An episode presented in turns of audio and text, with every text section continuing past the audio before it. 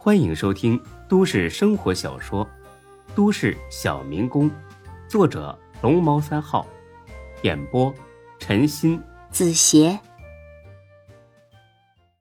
第七百二十八集。要说这计划呢，永远赶不上变化快。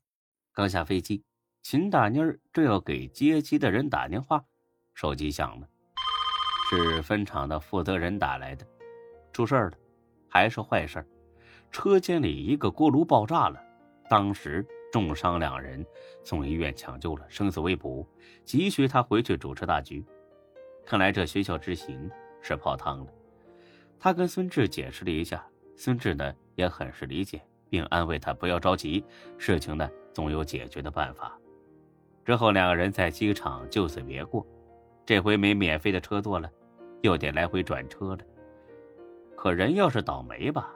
喝凉水都塞牙，出了大厅，孙志就长叹一声：“哎，好人没好运的，秦姐真是太不容易了。”如果孙志知道自己接下来会有什么经历，估计就没闲工夫去替别人感慨了。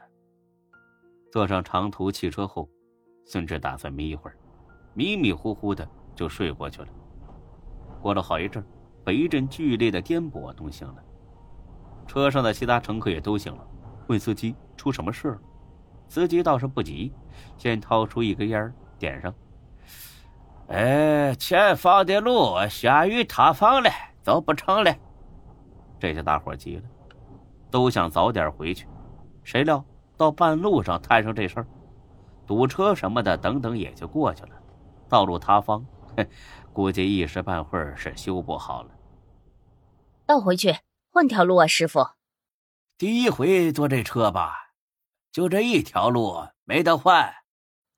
那怎么办啊？停在这半山腰上，前不着村后不着店的，总不能就在这儿过夜吧？我也没办法呀。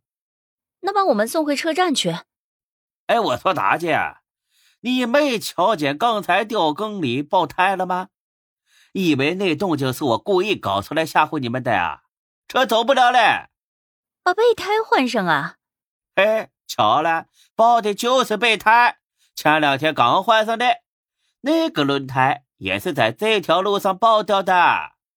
找人来修啊！这我知道啊，但人家一时半会也过不来呀，估计最早也得明天了。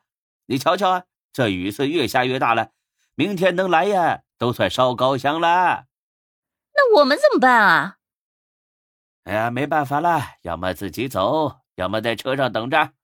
自己走，离着目的地还有几十公里呢，又全是山路，沿途连个落脚的地方都没有，谁受得了啊？大姐呀，您就别冲我吼行了吧？我比您还急呢。但这个情况你也看到了，着急也没用。不想走啊，就在车上等着。我这有泡面和热水，应付着吃一顿吧。得，算我没说，我不跟你废话了，我自己回车站。说着，这大姐就走了。之后陆陆续续的又有几个人走了。孙志也想走啊，但是这小子没伞呐。这次出门太急了，啥都没带。又等了一会儿，这雨还是没减小的迹象。师傅，您车上有多余的雨伞吧？有啊，但是都挺破，漏雨。不嫌弃的哈，你拿着用哈。那行，我买一把。你买什么买呀？都是些破烂儿，早就想扔了，一直没来得及。啊，你拿着用啊，下了车别骂我就成。说笑了，你也不想这样。哎呀，难得有个讲理的硬汉，小伙子慢走啊。哎，好嘞，再见。下了车，犹豫了一秒钟，孙志决定不回车站，继续往前走。走了没二十米，孙志差点哭了。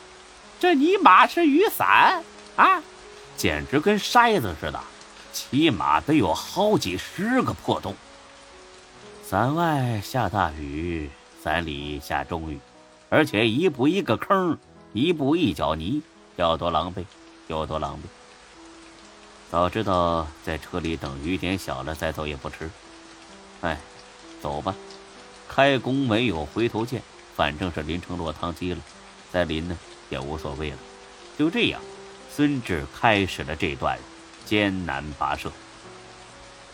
走了很远之后，孙志掏出手机，想看一下离目的地还有多远，因为呢，他还要赶往下午五点前坐上最后一班开往大兴镇的车。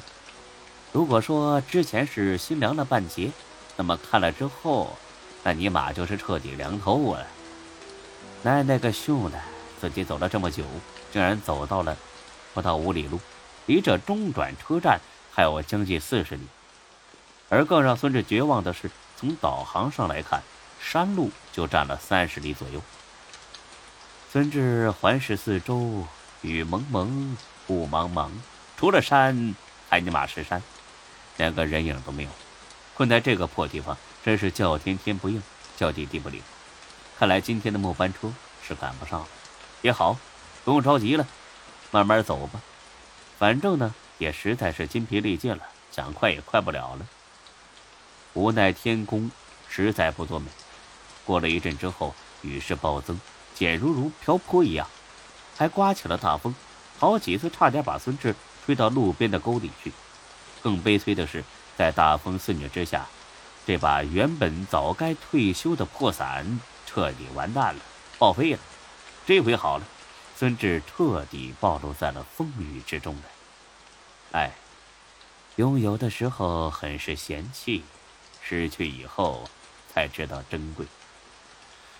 不过这功夫呢，实在来不及感慨太多，因为孙志意识到一个严峻的问题：就这种鬼天气，自己很可能会死在这荒郊野外，甚至死了都没人知道。原本不想给魏西山添麻烦，所以才选择了步行。现在看来，自己实在是太自信了。孙志终于决定给魏西山打个电话，让他想办法弄辆车来接自己。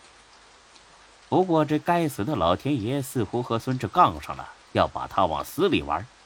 掏出手机一看，我操，早就进水了，手机报废了。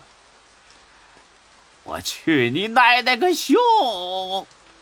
山谷中回荡着孙志凄惨的叫声，听着很是瘆人。老话说得好，“纸上得来终觉浅，绝知此事要躬行。”经过亲身经历之后。孙志对“人在自然面前是十分渺小的”这句话有了更加深层次的理解。人定胜天，放屁！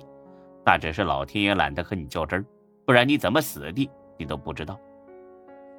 不过这会儿拍老天爷的马屁似乎有点晚了，老天爷老人家也不一定能听到啊，还是得想办法。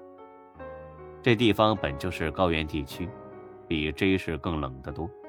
在狂风暴雨的作用下，气温更是骤然下降。只穿 T 恤的孙志冻得开始打哆嗦了。